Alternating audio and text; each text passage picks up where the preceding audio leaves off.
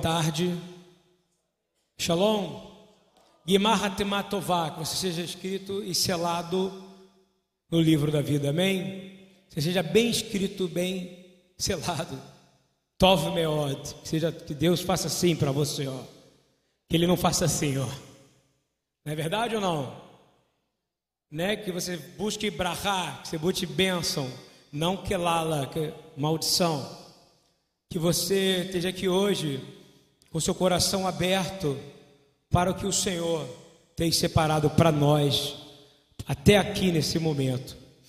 As palavras de Deus são boas. Eu queria que orar nesse momento, pedir, Senhor, acorda a nossa alma nesse momento, Senhor. Nós estamos sedentos para ouvir o que o Senhor tem para falar. E eu também.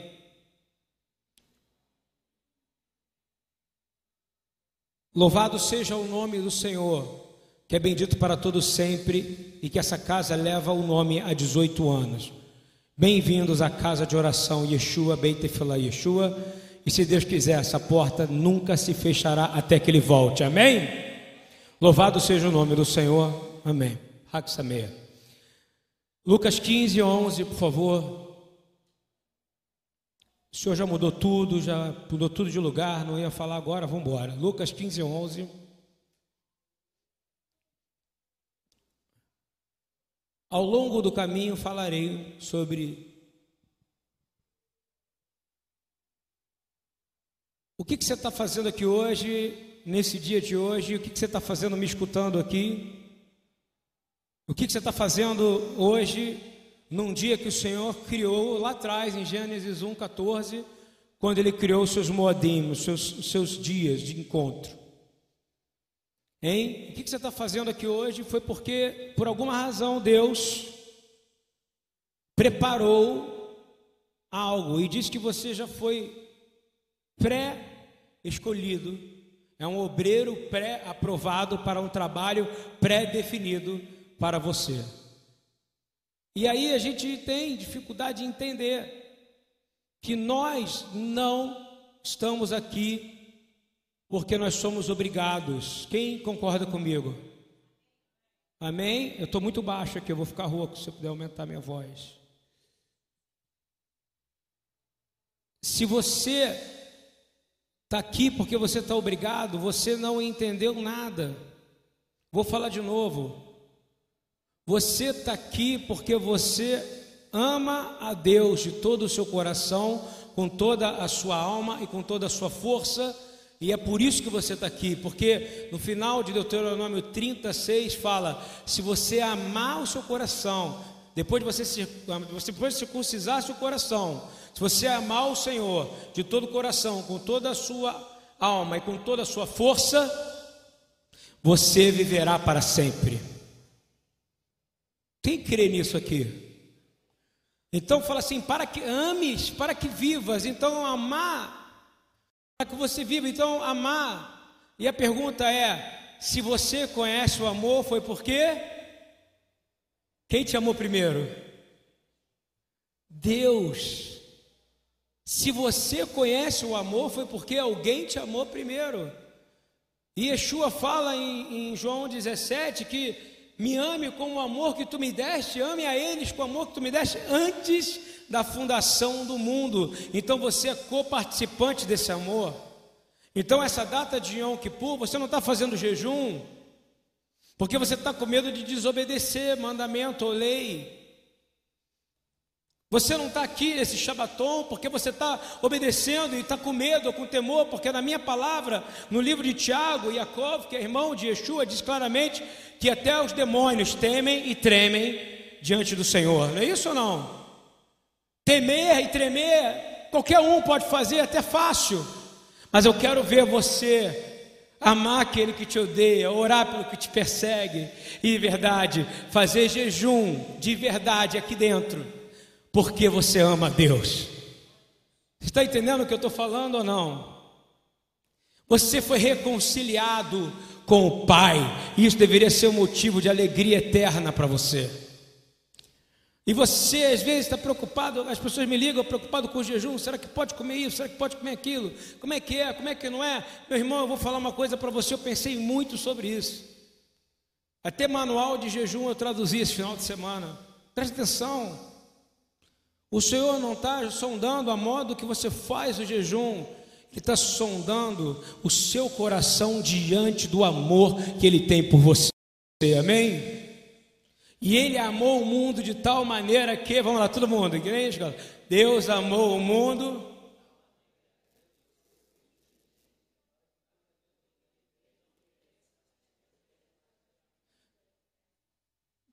Glória a Deus, irmãos. Aleluia. Precisa dizer mais alguma coisa, pregar alguma coisa depois disso? A verdade é que a gente está falando aqui, mas na verdade ele reconciliou, ele amou o mundo de tal maneira, e ele te amou, a Ravá. E a gente na semana passada falou a Techuvá ver a Ravá, ou seja, a, a conversão por causa do amor, foi o que a gente falou. Mas eu queria dizer algo que a gente não está aqui porque nós temos um problema, a gente acha que a gente trabalha para Deus. Escuta bem, pastores presentes, escute bem, evangelistas, escute bem, servos de Deus. Você não é um trabalhador de Deus. Você está ouvindo o que eu estou falando? Você não está fazendo as coisas por causa do trabalho. Você faz as coisas para Deus por causa do amor. Amém? E é por isso que eu quero começar isso aqui. Meu coração está muito impactado com coisas que eu vivi essa semana. E aí diz assim: um homem tinha dois filhos. Certo dia, o mais moço disse ao pai: Pai, quero o Senhor, quero que o Senhor me dê agora a minha parte da herança. Guarda isso. Agora a minha parte da herança. Agora a minha parte da herança. É aquele cara que quer gastar tudo agora, não é isso ou não? Agora a minha parte da herança. E o pai repartiu bem entre os dois irmãos. Poucos dias depois, o filho mais moço ajuntou tudo que era seu e partiu para um país que ficava muito longe. Ali viveu uma vida cheia de pecado. Repete, ele pegou herança, viveu uma vida cheia de pecado e desperdiçou tudo que tinha. Desperdiçou tudo que tinha. O rapaz já havia gastado tudo. Quando houve um grande fome, uma grande fome naquele país, e ele começou a passar necessidade. Então procurou um dos moradores daquela terra e pediu ajuda. E este mandou para sua fazenda a fim de tratar dos porcos. Ali, com fome, ele tinha vontade de comer o que os porcos comiam. Repete comigo: com fome, comendo comida de porco. Caído em si, ah, detalhe, e ninguém lhe dava nada. E ninguém lhe dava nada. Caído em si, ele pensou: quantos trabalhadores do meu pai têm comida de sobra e eu estou aqui morrendo de fome. Vou voltar para a casa do meu pai e dizer: Pai, pequei contra Deus e contra o Senhor. Repete comigo: Pai, pequei contra Deus e contra o Senhor. Isso é texuval, não é? Isso não é um retorno para o Senhor ou não? Antes dele voltar, ele orou, não foi? Ele se arrependeu diante de quem? pai estava sabendo o que ele estava falando nesse momento? Não. O que eu estou dizendo é que ninguém sabe a forma que você está sendo tratado nesse momento. Mas eu vou te dizer: Deus está tratando você. Eu estava ali em cima e o Senhor falou para mim: todos aqui estão em meu tratamento, cada um em um nível, de acordo com a fé de cada um. Quem quer sair tratado de Yom Kippur? Quem quer sair daqui com o rosto brilhando em vez de lágrimas? Quem quer?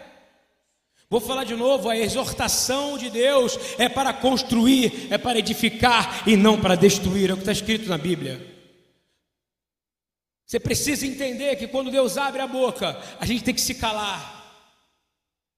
Aquele filho pegou a herança que ele tinha, saiu e desperdiçou tudo que tinha em pecado. Quantos de nós já desperdiçamos tudo que temos, hein?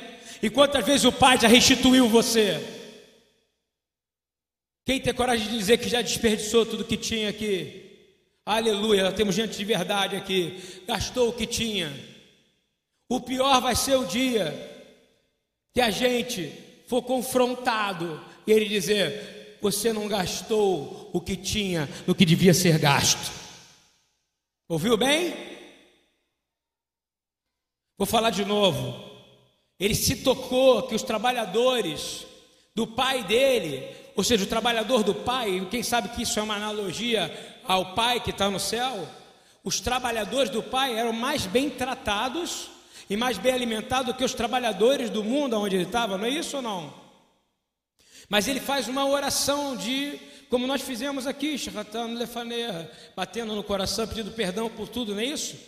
É uma oração, eu vou falar de novo, por isso que não interessa como você está fazendo o seu jejum, mas qual estado está o seu coração nessa tarde.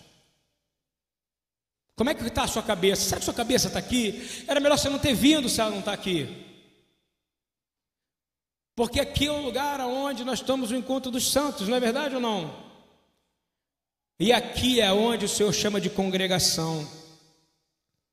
E ele olha dizendo: Pai, Imagina, vindo uma, ele, ele devia estar falando algo, alguma das orações que nós falamos aqui à tarde.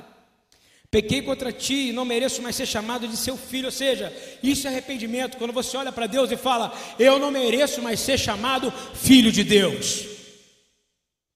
Quem tem coragem de dizer isso aqui? Eu tive um momento de pecado que eu falei isso, e tem pecados de seus que você veio nessa tarde hoje, onde Deus abre um espaço no céu para você dizer: Eu não mereço ser chamado de seu filho. Desculpa, mas o Senhor tem essa exortação essa tarde. Quantas vezes você fez isso? Se não fez hoje, é o dia, porque eu garanto que alguma vez você não mereceu ser chamado filho de Deus. E vou te dizer: nenhum de nós merece. Todos nós fomos chamados porque pelo Espírito nós fomos convencidos. E aí sim podemos chamar Abba Pai. Amém? Continuando, então ele saiu dali. Então, repita comigo: primeiro ele fez uma oração. Primeiro ele santificou, não foi o que ele fez? A primeira coisa? Ele fez uma oração de arrependimento. Ele fala: Eu não mereço ser chamado de filho. Ele não falou para o pai, ele ajoelhou e orou. Então, primeiro ele se consertou com quem? Com o pai que está onde? Nos céus. E quem, com quem que a gente tem que se consertar hoje? Primeiro, com quem? Porque o Senhor sabe que Ele está sondando, Ele sabia que o Senhor estava sondando o coração, Ele estava preparando aquele encontro. Repete comigo: todo encontro é preparado por Deus, seja ele bom ou mal, meu irmão. Você que vai escolher o caminho da bênção e da maldição. Todo encontro. E aí diz assim: quando o rapaz ainda estava longe de casa, o pai avistou ele. Sabe por que o pai te conhece de longe? O pai sabe quem você é. Ele sabe como você anda. Ele sabe quem você é, diferente, ele sabe seus detalhes, ele sabe o seu estado de vida. E diz assim: com muita pena do filho, olha assim, ó, o pai tem, a tradução é errada. Repete comigo: o pai tem compaixão. Qual é a resposta da compaixão? Repete comigo: misericórdia. Quando você clama misericórdia, você responde à compaixão de Deus, amém? Então, se você clamar misericórdia, o que é misericórdia? É compaixão no coração, e Deus vai responder. E diz assim: Pai, pequei contra Deus e contra o Senhor, e não mereço mais ser chamado seu filho. Ele vai repetir aquilo que ele falou sozinho diante do Senhor. Agora ele vai falar da presença. Então você tem que ter um ato espiritual, primeiramente, depois um ato aonde? Físico. Assim na terra como no céu. Ele se arrependeu ou não? A ponto de dizer, Moisés tem um momento que ele faz isso, quando ele fala, Senhor, risca o meu nome do livro da vida, que ele está dizendo, eu prefiro, eu prefiro não passar a eternidade contigo do que não viver essa vida contigo ao meu lado. Eu quero a presença de Deus do meu lado, eu quero o Pai do meu lado, é isso que você tem que querer. E aí, mas o pai ordenou aos empregados: diga assim, depressa, tragam a melhor roupa e vistam nele, ponham um anel no dedo dele e sandália nos seus pés. Também tragam e matam um bezerro gordo Vamos começar a festejar, porque este meu filho estava morto e viveu de novo, estava perdido e foi achado. Quantos estavam perdidos e foram achados aqui, irmãos? Eu estou falando uma pregação que todo mundo fala, eu só estou lendo a Bíblia, ainda não comecei. Mas isso aí já é o que é Yom Kippur é isso aqui, você está ouvindo ou não? É um pai que está vendo você de longe, mas lá primeiro você ele agiu espiritualmente. Por que, que todo ano você tem que chegar diante do Senhor e orar e dizer: Pai, pequei contra ti, contra o céu, somente contra ti pequei e contra meu pai também? Porque você vai enfrentar ele algum dia cara a cara. Hein? E é melhor você ir exercitando o arrependimento dia a dia para o dia ele olhar para você e ele falar: Vem cá, meu filho, e ele querer te dar um abraço e botar o anel no seu dedo, sim ou não, meu irmão? Vou falar de novo: ele fez um Yom Kippur antes de encontrar com o pai, sim ou não? Sim. E o sacrifício foi o que? A própria vida dele, a vida dele acabou. Mas eu quero te dizer que o Senhor quer te dar uma vida nova. E ele não quer te dar uma vida nova, ah, mas eu já sou que nasci outra vez. Não, ele quer fazer melhor porque ele tem prazer em te dar novo todo dia, outra vez, a possibilidade de se aproximar dele. Porque ele fala que as misericórdias dele se renovam a cada manhã. Quem crê nisso aqui, quem está debaixo dessa unção, não interessa, você fica preso no passado, fica preso, mas a verdade é que o nosso Pai é de misericórdia infindável, e Ele está aqui aguardando somente você dizer: Pai, eu pequei contra ti e não mereço ser chamado de seu filho. Poucas vezes a gente ora assim, não é verdade? Porque a gente acha que a gente, ele é obrigado a ser nosso pai, não é? Deus, Ele não precisa de você, você está ouvindo bem? Mas Ele quis te criar, amém? Isso é lindo, não é verdade? Ele não precisava de você, mas Ele decidiu te criar. Só que aí tem o outro lado da história. E o filho que ficou? Um está recebendo a honra, não é? E o filho que ficou? O filho que ficou, ele diz assim: enquanto isso, o filho mais velho estava no campo. Quando ele voltou, chegou perto da casa, ouviu a música e o barulho da dança. Então chamou o empregado e perguntou: Que festa é essa? O empregado respondeu: O seu irmão voltou para casa, vivo e com saúde. Por isso seu pai mandou matar um bezerro gordo. E o filho mais velho ficou feliz ou zangado? Ele não conseguiu ficar feliz.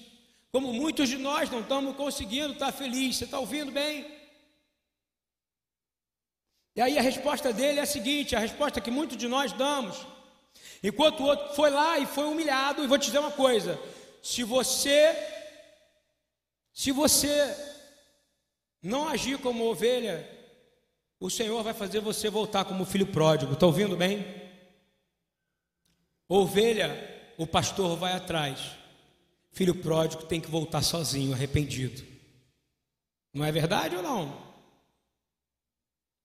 E aí, mas ele respondeu: faz tantos anos, repete comigo, em vez de ele dizer que faz tantos anos que o pai cuida dele, eu estou falando para você que está fazendo Yom Kippur, que está fazendo tudo por judaísmo, você está agindo igual o filho pródigo, está ouvindo ou não?